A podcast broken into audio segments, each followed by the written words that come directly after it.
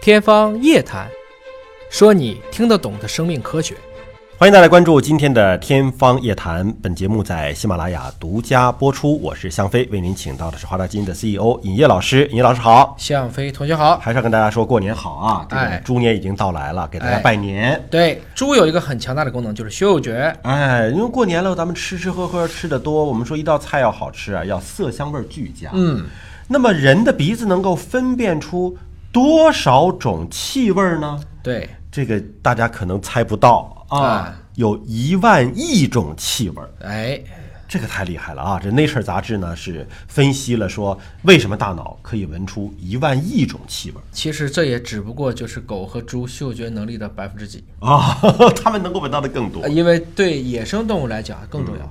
啊，因为它们的这个嗅觉受体都是加强的，我们其实已经是被削减了很多的一个低配版。我们可能主要就是闻这个煎炒烹炸的这种香气啊，自然界当中的怎么几公里之外飘散的气味儿，人的鼻子已经没有能力去。是这样子，对，啊所以呢，其实就是应该说，嗅觉是一种比较原始的功能。嗯，什么叫原始的功能呢？就是你不需要去记，你只要闻到就会想起来。嗯，你像我要是让你背个诗，你这可能会忘的。对所以你的听觉一直到这种文字的这种听觉，能触发你的记忆。这个东西如果没有反复的加强，是很难形成永久记忆的。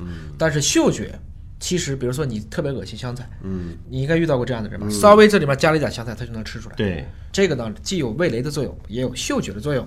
我们拥有这么复杂的嗅觉啊，其实是跟我们鼻腔里边的一种叫做嗅觉的神经有关系，对对吧？我们鼻子当中有嗅觉神经大概有多少？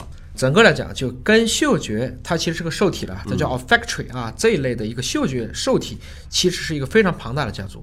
目前推测至少占到人类基因的百分之三，也就是说，我们每三十个基因里就有一个是跟嗅觉相关的。我这么庞大、啊，哎对，所以就说每一个嗅觉受体神经元里边有一个气味儿的受体基因是活跃的，哎，是这样所以。我们能够分辨出这种味道。那么一百亿种气味儿我们都分辨出来，难道是有一百亿种不同的神经元和这个受体基因吗？其实蛮难去理解的，因为你人类也就是两万多个基因，对呀、嗯乘个百分之三就几百个基因，且每一个嗅觉基因里面就只有一部分是激活的，嗯啊，那这个激活的，好像你最后闻到这个气味是随机的呀，它凭什么是这个闻呢？凭什么是那个闻呢？嗯你怎么能分别到？不用说一万亿种了，就是一百万种，似乎就这几百种，你也是不够的。对呀、这是怎么做的呢？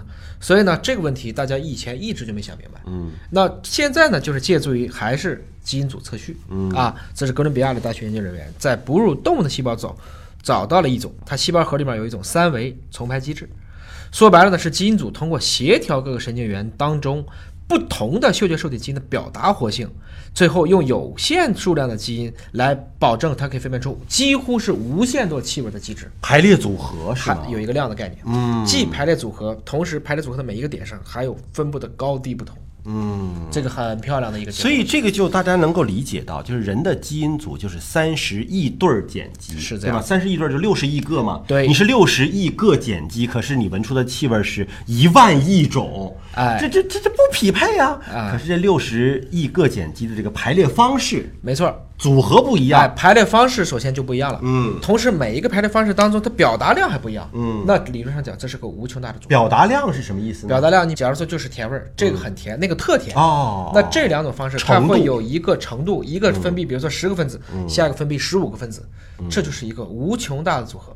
但我们说，为什么人还是比不了狗和猪呢？嗯它的下限比我们厉害。嗯，比如说它能闻到一个分子，但我们只能闻到十个分子。嗯，为什么你不需要呢？因为你饿了，嗯找妈妈去麦当劳。野外动物没办法，它得知道那个东西从哪来的，我才能去果腹。这项最新的研究是发表在《Nature》自然杂志上啊，那其实是让我们对人的这个基因怎么去分辨不同的气味有了一个新的一个认知了。哎那么研究者呢，采用一种被称为叫做。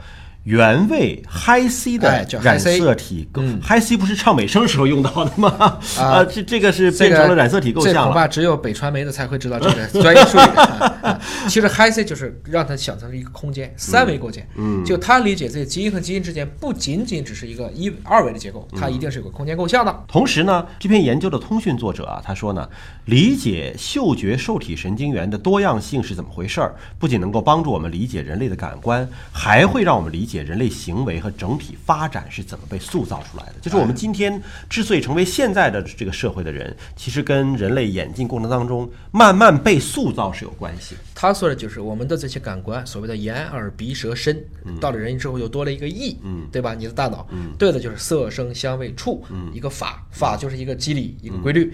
这个过程中，虽然基因的数量是有限的，但是基因的排列组合是无限的。嗯你知道小袋鼠吗？袋鼠它是一种非常原始的哺乳动物，它生出来以后是完全不能生活的，嗯要它要放育儿爬袋到对育儿袋里去，它怎么找到育儿袋的？嗯，妈妈是帮不了它的。要靠他自己的嗅觉嘛，嗅觉嗅觉它当时没有肺，它怎么喘气？就肺已经没有打，都还没有发育成熟，它怎么喘气？怎么喘气？怎么喘气？通过身上的血管进行直接交换，皮肤啊，皮肤呼吸。刚出来袋鼠浑身是粉红色的，哦，嗯二十厘米，从产道到育儿袋儿，靠嗅觉定方向，靠皮肤进行空气之间的这个交换，嗯只能爬二十厘米。嗯比如三十厘米，这袋鼠就死了，嗯啪爬进去找到乳头，它就活下来了。嗯这就是嗅觉，以及它其实采用了一种两栖动物，青蛙是用皮肤可以呼吸的，哦，这是一个类似于反祖现象。嗯，所以自然界就是这么的玄妙。其实这样研究也让我们进一步的觉得。这种基因的表达是多么的奇妙，多么的神奇，对吧？人被设计的如此精妙，生理上啊被基因操控的如此精准，它的神奇性啊，呃，那我们也是在一步步的探索和解开基因的密码。感谢您关注今天的节目，下期同一时间我们再会。